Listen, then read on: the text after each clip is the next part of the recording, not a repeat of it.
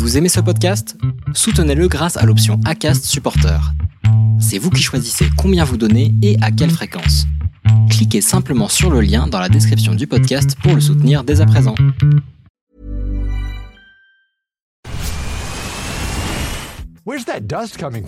Still finding debris after vacuuming? Eufy X10 Pro Omni Robot Vacuum has 8,000 PA of powerful suction to remove debris deep in carpets. And it's totally hands free. Want to know more? Go to eufy.com. That's EUFY.com and discover X10 Pro Omni, the best in class all in one robot vacuum for only $799. C'est vrai que c'était une période qui, euh, sur le papier, j'ai envie de dire, était, euh, était juste euh, magnifique. Parce que, parce que j'avais un magnifique poste, j'avais, j'ai envie de dire, tout le monde rêvait presque d'avoir cette situation dans un gros groupe. j'avais toutes les conditions d'expatrié, c'est-à-dire une voiture, un chauffeur une magnifique maison, euh, euh, des enfants extraordinaires, etc., etc. Mais à l'intérieur de moi, ça n'allait pas du tout. Vous vous apprêtez à écouter la première partie d'un podcast des déviations. Notre média raconte les histoires de celles et ceux qui ont changé de vie. Pour nous suivre et ne rien manquer de nos actualités, nous vous donnons rendez-vous sur notre site et nos réseaux sociaux. Abonnez-vous à notre chaîne YouTube et suivez nos podcasts sur Acast et autres plateformes de streaming. Tout de suite, un nouveau portrait, une nouvelle histoire, une nouvelle déviation. Donc, je m'appelle Corinne Huynh et après une formation en tant qu'ingénieur agro, j'ai exercé dans différents postes de direction commerciale en Afrique. Et aujourd'hui, je suis dans l'accompagnement, dans tout ce qui est euh, coaching et thérapie basé au Vietnam. Avant de commencer par parler de toi, est-ce que tu peux me parler de tes parents, m'expliquer euh, d'où est-ce qu'ils viennent, comment ils se sont rencontrés et ce qu'ils font dans la vie? Alors, j'ai deux parents d'origine vietnamienne qui sont arrivés en France à l'âge de 18 et 20 ans pour faire des études. Et ils se sont rencontrés en France d'ailleurs, euh, dans une communauté euh, vietnamienne euh, basée à Paris, Paris 5. Et puis, ben, mon papa a, fait, a exercé un métier d'ingénieur agroéconomiste pour, à l'époque, la coopération française. Aujourd'hui, ça s'appelle le ministère des Affaires étrangères. Et puis, ma maman a, eu une formation de, chef comptable. Donc, ils se sont rencontrés en France et très rapidement, ils ont voyagé en Afrique. Et donc toi, où est-ce que tu es née et où est-ce que tu as atterri à l'âge de 3 mois? Hmm, alors moi je suis née euh, à Rochefort-sur-Mer, donc c'est près de La Rochelle, et très rapidement, comme je le disais tout à l'heure, mes parents sont partis, euh, sont partis en Afrique pour, euh, vivre une expatriation et je suis arrivée à, à 3 mois au Tchad, à Djamena exactement. Et donc quand tu étais enfant, tu as vécu quand même dans pas mal de pays d'Afrique. Est-ce que tu peux m'expliquer dans quel pays tu as vécu et pendant combien de temps? À quelle période de ton enfance? Alors, j'ai vécu dans, en effet, beaucoup de pays d'Afrique. J'ai fait en tout, pour l'instant, euh, dans ma vie, 27 années d'Afrique. j'ai fait quasiment 16 années en tant qu'enfant, entre guillemets, et puis après, en tant qu'adulte, 11 années. j'ai vécu au début au, au, Tchad pendant quasiment 8 ans, de 3 mois jusqu'à mes 8 ans quasiment. Après, je suis partie euh, je suis partie une année en France euh, avec mes parents et puis on est revenu ensuite au, Gabon pendant cinq ans. Puis de nouveau une année en France et puis on est reparti au, Niger pendant trois ans et demi quasiment. Donc quand on avait euh, discuté un petit peu toutes les deux, tu m'avais dit que changer comme ça assez régulièrement de pays en France, ça t'avait pas dérangé. Et au contraire, ça t'a même donné l'amour du voyage et l'envie de toujours découvrir de nouvelles choses, d'apprendre. Est-ce que tu peux m'expliquer un petit peu ces deux passions qui sont nées euh, du fait de voyager comme ça régulièrement en étant petite? Oui, c'est vrai que euh, bah, mon enfance en, tant qu'enfant d'expat euh, vraiment m'a amené à, adorer voyager, découvrir, que ce soit des paysages comme, comme des cultures, des histoires des gens. J'avais partagé avec toi le fait que quand on est enfant d'expatrié, souvent on tombe soit dans, l'envie euh, d'avoir un lieu, des racines, et rester, euh, rester dans un pays ou dans une ville euh, pour, pour s'ancrer, soit on a ce goût du, voyage, et je suis tombée justement dans ce goût du voyage et de la découverte, ce qui m'a amenée à en effet, plus tard, plus grande, après les études supérieures en France, retourner en, Afrique. et, et, aller vivre à la fois au Burkina Faso pendant plus de huit ans et puis en Côte d'Ivoire et puis euh, maintenant au Vietnam. Et euh, justement, tu me parlais que tu étais une enfant expatriée. Ça ressemble à quoi d'avoir d'être enfant expatrié en Afrique? Alors, en tant qu'enfant expatrié en Afrique, j'avoue que c'était, mais j'étais enfant, donc je, ne voyais que le côté positif. Même si mes parents ont été au Tchad, par exemple, durant des périodes de crise et de guerre, voire même de guerre civile, en tant qu'enfant, j'étais hyper préservée. Donc euh, moi j'avais une enfance euh, extraordinaire. Euh, à l'époque j'avais le droit à, avoir plein de plein d'animaux puisque j'étais j'étais fan d'animaux. Donc j'ai eu des autruchons, des hérissons, des, biches, des gazelles. et j'ai eu une enfance pour moi en tout cas hors norme et qui m'a amené à, vouloir partager ça à mes enfants aujourd'hui. Et tu m'avais dit que c'était quand même une enfance assez euh, privilégiée, dans le sens où vous étiez dans des grandes et belles maisons. Est-ce que tu peux me parler aussi de ce, côté-là? Et en effet, euh, vivre en tout cas en expatriation en Afrique, dans mon cadre, ce n'est pas toujours le cas pour tout le monde, mais dans mon cadre, on avait la chance d'être dans des magnifiques maisons, euh, dans des cadres avec des, très beaux jardins, etc. C'était un peu comme un cocon protégé. Euh, mais ce qui était important pour mes parents, c'était pas que de vivre dans, ce, euh, dans cette cage dorée ou dans ce, dans ce château-là, euh, mais vraiment pouvoir aussi bah, connecter avec, avec la vraie vie, entre guillemets, hors, hors cadre expatrié. Et, et, on était souvent dehors.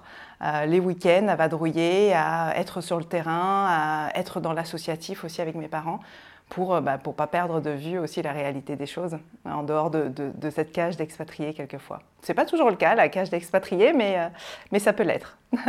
Et donc euh, pour le côté euh, scolaire, là-bas tu étais dans une école française. Est-ce que tu peux expliquer à des gens qui savent pas du tout à quoi ça ressemble une école française à l'étranger, à quoi ça ressemble? Est-ce qu'il y a des différences avec la France, peut-être une école en métropole par exemple? Alors une, école, alors souvent les écoles à l'étranger, les écoles françaises sont souvent un mix entre à la fois le primaire, le collège et le lycée, donc tout est regroupé dans, souvent dans un seul endroit. J'ai envie de dire, on suit le programme euh, français. Euh, souvent, en tout cas à l'époque, à mon époque, c'était vraiment l'Académie de Nice, donc on suivait les vacances de l'Académie de Nice, le programme français. Euh, on avait des professeurs qui étaient détachés euh, euh, de, France, de l'éducation nationale pour venir nous, faire cours. J'ai envie de dire, rien n'était vraiment différent à part que ben, on était tous mélangés, vraiment du, primaire au lycée. Et puis forcément, comme ben, on n'était pas, c'était une petite communauté française, on se connaissait peut-être pas tous, mais on, voyait qui était qui. Et on avait un lien qui était particulier finalement, chacun dans notre classe. La différence, euh, qui m'avait vraiment marqué lorsque je suis rentrée en France en, terminale. J'ai fait ma terminale en France notamment. C'était, euh, euh, je me suis rendu compte de, oui, des liens qu'on avait chacun de, nous dans la classe comparé à peut-être en France où, les gens se connaissaient peut-être un peu moins, venaient de, milieux un peu différents, etc. C'était vraiment ça la différence première qui m'avait marqué. Et puis j'avais partagé le fait aussi que lorsque j'étais arrivée en, en terminale, les, la, chose qui m'avait marqué, c'est que tous les gens de ma classe fumaient, ce qui n'était pas du tout le cas en, Afrique. Je pense qu'on était peut-être préservés de. C'est peut-être plus le cas maintenant, mais, euh, mais en tout cas, à mon époque, de, tout ce qui est euh, euh, cigarettes et autres. J'y reviendrai sur ta terminale en France. avant ça, tu m'avais aussi dit que dans une école française à l'étranger, tu trouvais que les professeurs étaient mieux adaptés aux élèves parce que vous étiez en plus petit groupe et que du coup vous aviez peut-être un enseignement un peu plus euh, privilégié. Est-ce que tu peux aussi me parler euh, de cette facette? Mhm. euh, C'est vrai que bah, dans, les écoles, dans les écoles à l'étranger, on, a la chance d'être pas trop nombreux par classe. Alors on reste entre, ça dépend des, des, niveaux, entre 20 et 25 élèves, mais on avait cette chance de pas voilà, être être 30, 35, 40, etc. Et, du coup, les professeurs prenaient vraiment le temps euh, d'être focus sur chacun des enfants. Donc on avait aussi cette chance-là d'avoir euh, presque une éducation euh, privée, entre guillemets, j'exagère sur le, sur le privé, mais où on était vraiment suivi, où les professeurs suivaient le, rythme des enfants, en tout cas essayaient au maximum de le faire. Alors pas tous, mais quand même, il y avait vraiment cette, cette possibilité-là d'être de, accompagné pas à pas par, par des professeurs quasiment. Euh, et donc toi, à l'école, tu étais euh, quand même plutôt une bonne élève, mais j'ai envie de te dire que tu n'avais pas trop le choix, parce que tes parents étaient, euh, étaient assez exigeants au niveau des, des notes. Est-ce que tu peux me parler de ça et peut-être me donner une anecdote une fois qui s'est passée, notamment celle que tu m'avais racontée à 7 ans, où tu étais rentrée toute contente et où ton père t'a un peu remis à ta place, on va dire? Oui, alors c'est sûr que mon parcours scolaire était, euh, était plutôt un bon parcours scolaire, on va dire ça comme ça, euh, plutôt bonne élève, pas excellente mais bonne élève. Euh, mais en effet, j'avais pas vraiment le choix. Dans la famille, il fallait être soit très bon, soit très très bon. Donc euh, bon. et, euh, et pour, euh, pour, illustrer cela, c'est vrai que je me souviens, et même encore je m'en souviens, et j'essaye de ne pas faire pareil avec mes enfants, mais il y a un moment donné où j'étais toute contente, je pense que j'étais en, début de... en fin de primaire plutôt, euh, où je suis arrivée avec un super bulletin scolaire euh, en disant Regarde, papa, je suis arrivée deuxième de ma classe, c'est trop, trop bien. Et je me souviens de, de, la réponse de, de, mon père qui a regardé le bulletin et qui a dit Oui, mais t'es pas première. Et là, j'ai fait Ok, Très bien, donc la prochaine fois tu le seras, ma fille. Très bien. Ok, papa, merci beaucoup. Et c'est vrai que le, bah, trimestre d'après, euh, c'était logique pour moi de faire le nécessaire. Et je suis arrivée en disant Papa, je suis première cette fois. J'ai dépassé Claire. Je me souviens même du prénom de, la personne qui était première à l'époque. Ouais. Et, euh, du coup, est-ce que ça t'a forcé un peu à être toujours euh, très exigeante avec toi-même dans tes résultats tout au long de ta vie? Ou est-ce que tu as réussi un peu à te détacher de ça en grandissant et à un peu plus soufflé et à dire euh, si je suis pas la meilleure, c'est pas très grave Sincèrement, je pense que ça m'a toujours drivé, de manière euh, consciente comme inconsciente. C'est-à-dire que clairement, euh, jusqu'à mes études supérieures, je, mettais, si c'était pas mes parents, je me mettrais moi-même la pression pour toujours réussir, toujours faire bien. C'était jamais assez. Et je te cache pas qu'aujourd'hui, c'est encore un peu le cas. Je, sens ces schémas-là encore chez moi où euh, bah, c'est pas suffisant, j'aurais pu faire mieux. Un, regard très critique sur, euh, sur ce que j'ai accompli, fait ou pas fait, même quelquefois. Euh, et, et j'essaye de m'en détacher, mais c'est vrai que c'est un schéma qui est tellement ancré que ce, côté un peu perfectionniste, exigeante, au-delà du, du perfectionniste, est encore bien présent.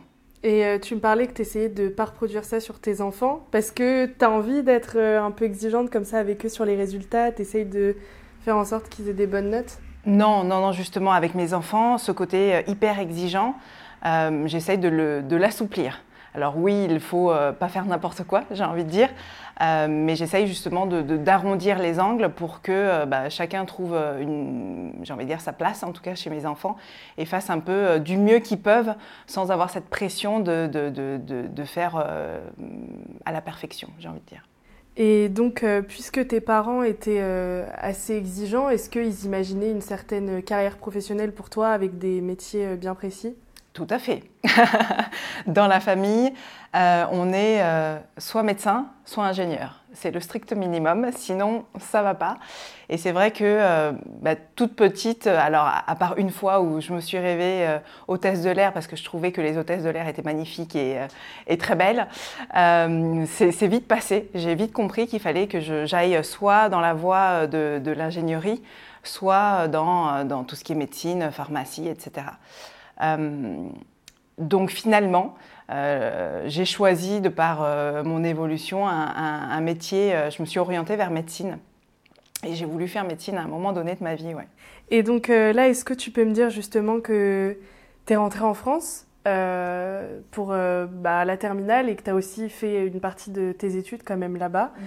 et me parler donc de tes études en médecine, des premières années que tu as fait là-bas alors après, vers, euh, bah, comme tous les enfants d'expat, j'ai envie de dire, souvent pour les études supérieures, on, rentre en France. Moi, je suis rentrée en, terminale parce qu'il y avait eu un coup d'État euh, au Niger euh, à l'époque et on a dû rentrer en urgence. donc je suis arrivée en région parisienne pour ma terminale et c'est vrai que ce fut,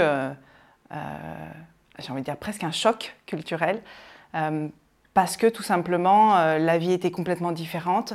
Euh, même si je rentrais régulièrement euh, durant l'été en France, voire, durant les périodes de Noël, y vivre était quand même différent. ben, les, élèves aussi étaient différents, c'est ce que j'avais partagé tout à l'heure, c'est-à-dire que le, premier choc, c'était le, fait que tous les élèves de ma classe en terminale fumaient, alors que c'était très très rare là où on était au Niger, à Niamey. Donc oui, je suis rentrée en, terminale, il y a eu ce choc-là, il, y a eu aussi des questions par rapport à ma vie africaine, de, savoir comment j'habitais, où je dormais, est-ce que je vivais dans des cases, est-ce qu'il y avait des animaux sauvages autour de moi. Euh, et après, je suis partie faire des études euh, à, Paris pour des études supérieures. Donc c'est vrai que j'avais tenté euh, médecine. Donc j'ai fait trois premières années de médecine, ce qui est quand même rare, mais j'avais réussi à avoir une dérogation en deuxième année.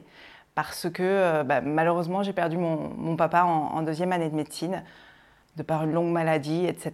Euh, et, j'ai demandé une dérogation. Mais si je m'étais vraiment écoutée, je pense que j'aurais pas forcément euh, fait tripler ma première année. Je l'ai fait juste bah, parce que, euh, j'ai envie de dire, en hommage peut-être à, papa qui voulait que je sois médecin. Et, et, j'ai fait une troisième année de, première année de médecine. Et finalement, j'ai eu le concours, à la fin du concours, j'ai eu sage-femme. Et je me suis dit, bah, sage-femme, c'est pas médecin. Donc peut-être que je vais partir plutôt dans l'ingénierie, parce que c'était soit médecin, soit ingénieur à l'époque. Parce que ta famille, euh, pour eux, faire euh, sage-femme, ça allait pas, ça convenait pas au modèle euh, familial?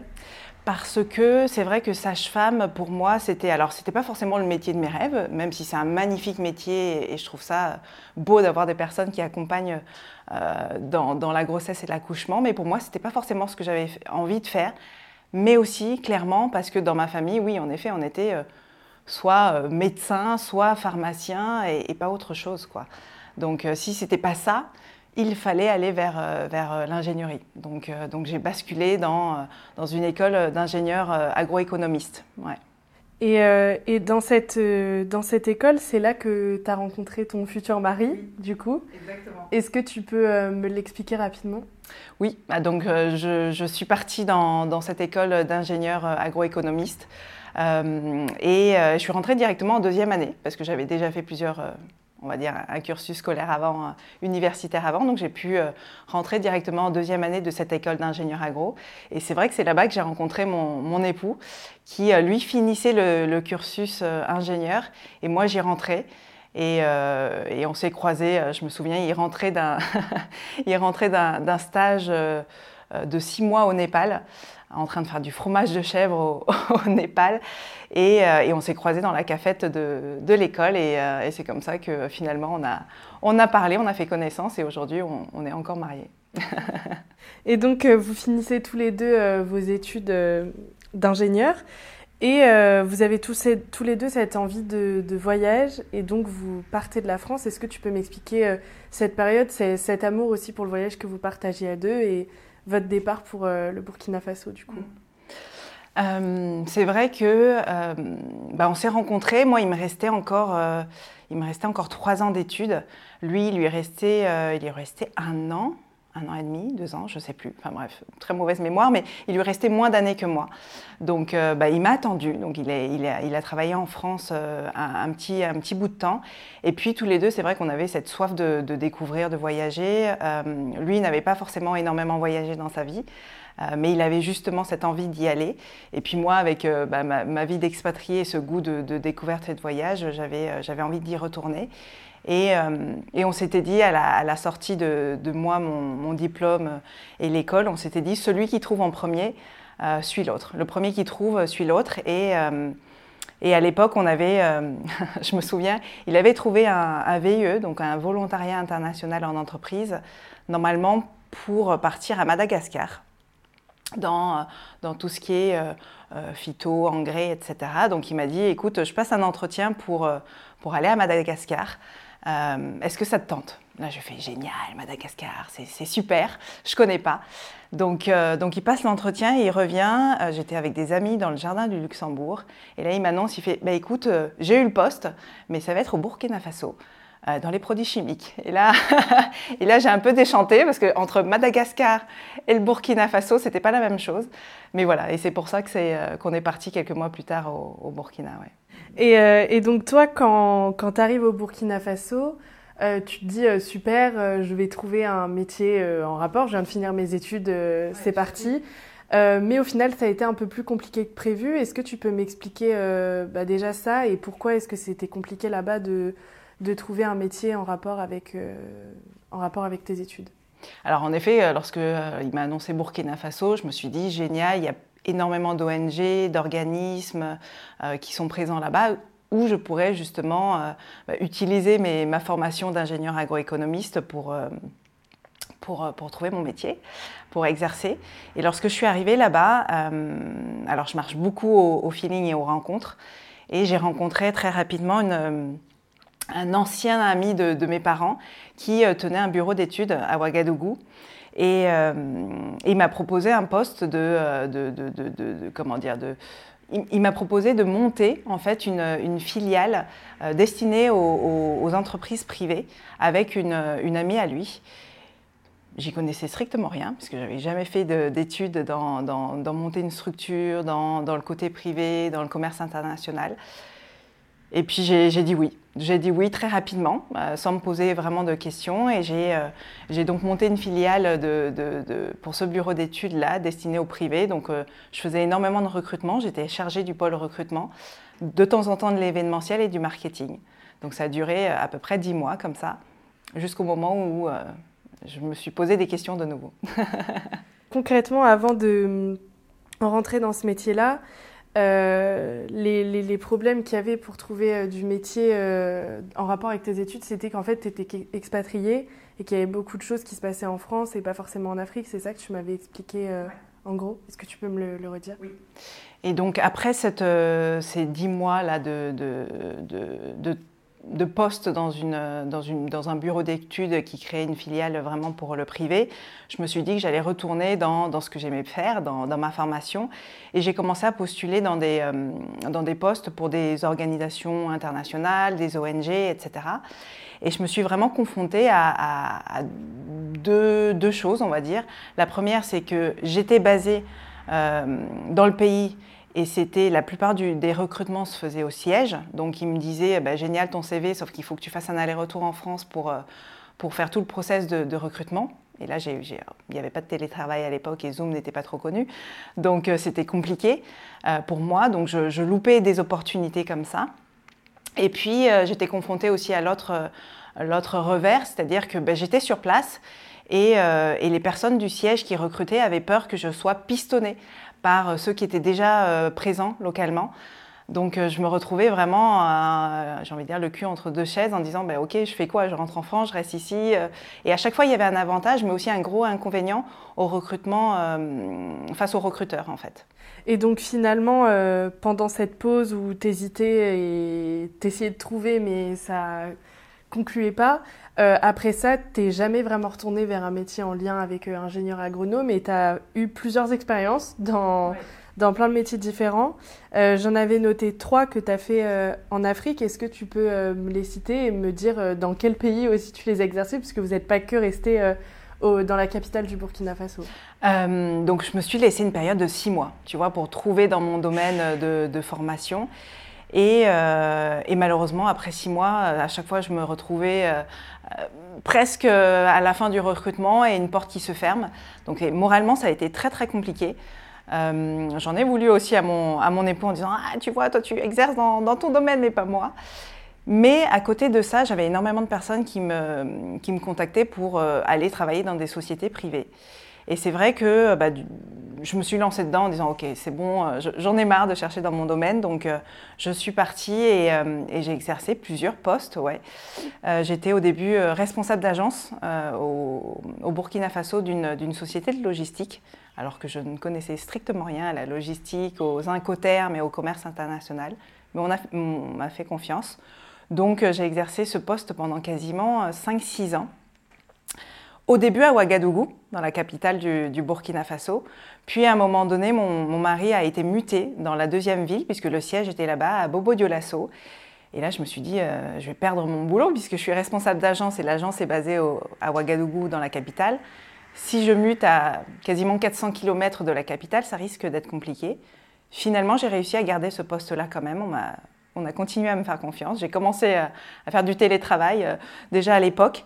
Et puis, et donc j'ai switché comme ça entre la capitale, entre la seconde ville du pays. Je faisais énormément d'allers-retours, mais, mais j'aimais bien ça, donc ça ne me gênait pas. Et puis petit à petit, bah, la vie a fait que bah, on a voulu avoir des enfants. Et, je suis tombée enceinte. Et à ce moment-là, j'ai commencé à me dire bon, je vais peut-être pas continuer à faire énormément d'allers-retours comme ça, c'est pas viable, ni pour, euh, ni pour moi, ni pour, euh, ni pour mon, mon, fils. Donc j'ai commencé à, à ouvrir d'autres portes. J'ai de nouveau fait un poste de logistique euh, basé au Burkina Faso. Puis, quasiment deux ans après, on, est parti. On est parti du, du Burkina Faso pour partir en Côte d'Ivoire. Arrivé en Côte d'Ivoire, pour moi, c'était logique de continuer dans la logistique puisque j'aimais bien ça, puisque ça, se passait très bien. Euh, sauf que, pareil, je te disais tout à l'heure que euh, ben, je, marche par les rencontres, les, hasards, entre guillemets, de la vie, même si je ne crois plus au hasard. Et j'ai rencontré une personne qui m'a proposé très rapidement un poste de, euh, en gros, être son bras droit dans une régie publicitaire. Et je ne savais pas du tout ce que c'était qu'une régie publicitaire, donc j'ai googlisé. et, euh, et, elle, euh, et j'ai vu que c'était tout ce qui est euh, publicité sur des espaces différents, que ce soit presse, médias, télé, radio, etc. Et donc j'ai dit oui. Et je suis, je suis, je suis rentrée dedans. Et très rapidement, entre quelques mois plus tard, je, ne savais pas, mais elle, elle le savait, donc ma, ma boss directe le savait. J'ai intégré sa société et donc du coup, toute l'équipe a intégré le groupe Canal Plus Advertising et on a créé la première filiale de, Canal Plus Advertising au monde et notamment basée à Abidjan, en Côte d'Ivoire. Ouais. Et donc, dans tout ce que tu viens de m'expliquer, tu l'as brièvement dit que l'une des raisons pour lesquelles tu as pas mal changé d'endroit, c'est aussi parce que ton, ton mari, du coup, euh, trouvait des opportunités ailleurs. Est-ce que tu peux m'expliquer euh, m'expliquer ça, en fait, me le redire euh, mhm. en, en, quelques mots? Alors, c'est vrai que durant toute ma vie professionnelle, on a énormément bougé. Euh, parce que c'était amené par, le, par le, métier de mon mari. À chaque fois, il, euh, il, travaillait dans la, même, dans la même société, il a travaillé longtemps dans la même société, mais il était amené à, bouger. Donc on a fait au début euh, la capitale, à Ouagadougou, au Burkina Faso, puis après on a bougé à, Bobo Dioulasso. Et puis très rapidement, on est parti en, Côte d'Ivoire pour le métier de mon mari. Donc à chaque fois, je suivais et à chaque fois, je devais, entre guillemets, me réinventer. Et euh, est-ce que toi, c'était quelque chose qui te dérangeait ou est-ce que euh, ça ne te dérangeait pas du tout de, le suivre euh, comme ça? Alors, au début, c'était un peu le deal. On s'était dit, celui qui bouge, l'autre suit. Donc, c'était le deal, donc c'était OK. Mais c'est vrai qu'à force, le, le, stress de devoir potentiellement rechercher un nouveau métier, potentiellement se réinventer de nouveau, alors c'était à la fois un, stress positif, mais aussi, entre guillemets, qui peut être limitant, euh, bah, ça, pesait de plus en plus, clairement. C'est-à-dire au début c'était ok, et puis ça m'amusait d'apprendre plein de choses, et puis plus, plus on avançait plus dans, le temps, plus je me disais, attends, euh, est-ce que j'ai envie de, tout recommencer à, zéro et de, de, devoir à chaque fois chercher un, nouveau métier ouais. Et donc comme tu le disais, donc euh, là tu viens de me le dire que ça te, ça te fatiguait, etc., et que t'en, en avais marre un peu de bouger de toujours te réapprendre, te réadapter. Et euh, ça a entraîné une certaine euh, remise en question chez toi, euh, de vouloir commencer à un peu changer de vie et à vraiment te poser dans un seul métier. Est-ce que tu peux m'expliquer ça et m'expliquer que par cette réflexion, tu as commencé à avoir un peu des envies d'aller en Asie du coup? C'est vrai que quand on est arrivé en Côte d'Ivoire, j'ai eu donc cette opportunité de poste de, directrice commerciale dans, dans cette agence média. Et euh, alors c'était à la fois euh, de nouveau euh, très excitant parce que de nouveau un challenge, de nouveau un apprentissage, une découverte, etc., découverte d'un milieu, de, de, métier, de compétences. Mais je commençais en effet à, me dire est-ce que, j'ai envie de faire ça tous les, tous les 3 ans, tous les 5 ans, de me renouveler complètement Maintenant que j'ai deux enfants, à l'époque j'avais, deux enfants déjà, et je ne sentais pas le courage de le faire. Euh, c'était OK là, en, Côte d'Ivoire, dans ce métier-là. C'était OK de, me réinventer de nouveau. Mais quand je me projetais sur 10, 15, 20 ans, je ne me voyais pas du tout euh, changer tous les 3 ans ou 5 ans. Et ça commençait à me fatiguer, ça commençait à me peser. Et je me suis dit, mais j'ai eu la chance de toujours m'éclater dans, les différents postes que j'ai exercés, euh, être hyper à l'aise dans plein de domaines différents. Mais, quel était le lien de tout ça? Et j'ai commencé à me poser des questions, en effet, par rapport à mon parcours professionnel. Et puis aussi à l'époque, euh, puisque les choses ne viennent pas seules, il y a eu aussi un questionnement euh, personnel qui est arrivé. Euh, sur, alors que j'ai grandi en Afrique, que j'ai un bout de mon cœur qui est là-bas, que je, reviendrai avec plaisir, j'ai eu comme une sorte d'appel vers l'Asie que je ne comprenais pas, parce que, parce que pour moi j'étais très bien là où j'étais. Donc je ne comprenais pas cet appel vers l'Asie, et c'est vrai que ça faisait déjà plusieurs mois, presque années, que je commençais à harceler presque mon époux en disant je veux aller en Asie, je veux aller en Asie, sans vraiment comprendre les raisons. Donc euh, les deux se sont manifestés un peu au même moment. Tu as commencé à me le dire que voilà, tu poussais un peu ton époux euh, de plus en plus. Et, euh, et tu m'avais dit que ça avait joué un petit peu sur ton moral, ta façon de te comporter, ton caractère, que vraiment c'était avec insistance que tu montrais cette envie d'Asie. Est-ce que tu peux me détailler un petit peu plus cette, cette partie? Oui, c'est vrai que euh, bah, arrivé en Côte d'Ivoire, lorsque j'ai eu cette opportunité euh, au sein du groupe euh, Canal, j'ai adoré ça, mais déjà j'étais en questionnement et que ce soit professionnel comme personnel et j'avais cette envie d'Asie comme je te le disais et, et j'ai envie de dire, je ne prenais pas mes responsabilités. Et je, remettais tout sur euh, les épaules de, mon époux en disant, il faut que tu nous trouves un super poste en Asie, c'est à toi de chercher un poste en expatriation, c'est à toi de faire euh, tout le nécessaire pour, euh, pour nous amener là-bas. Et, et, comme lui ne comprenait pas cette, cette envie viscérale d'aller en Asie, puisque même moi-même je ne la comprenais pas, il me disait oui, oui, oui, mais, mais voilà, quoi, on, était bien en Afrique, pourquoi il fallait qu'on parte absolument? Et, euh, et comme, euh, comme j'arrivais pas à comprendre moi qu'est-ce qui m'animait et pourquoi cette envie, et j'arrivais pas à le transmettre euh, auprès de mon époux, bah je, oui, je, commençais à un peu être très désagréable, très insistante, très agressive même parfois.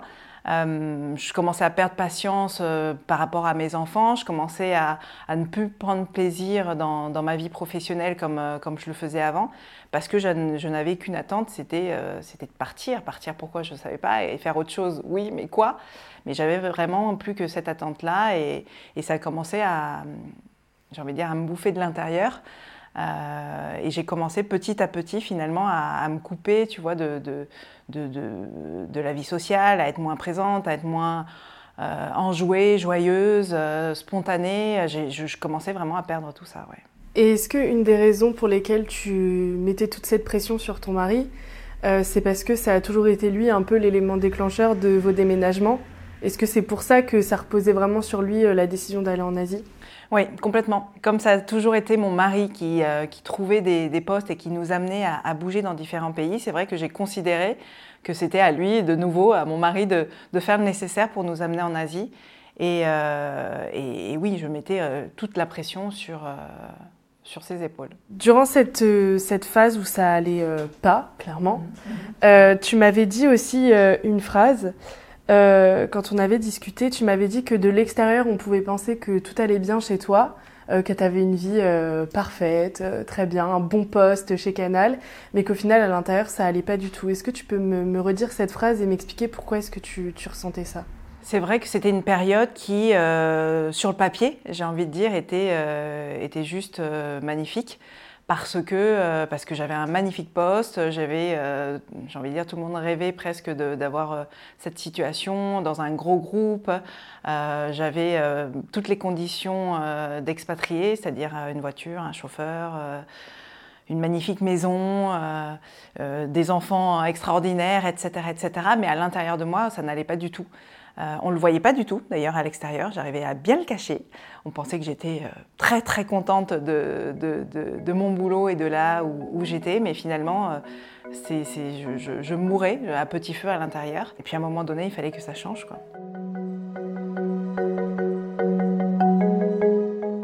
Vous venez d'écouter la première partie d'un podcast réalisé par Chloé Robert.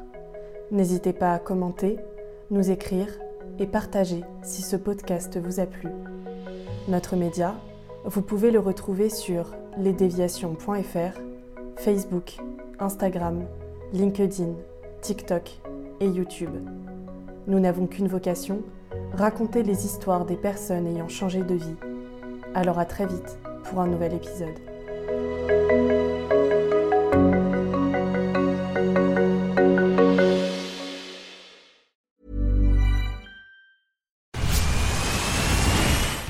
That dust coming from? Still finding debris after vacuuming? Eufy X10 Pro Omni Robot Vacuum has 8,000 PA of powerful suction to remove debris deep in carpets. And it's totally hands free. Want to know more? Go to eufy.com. That's EUFY.com and discover X10 Pro Omni, the best in class all in one robot vacuum for only $799.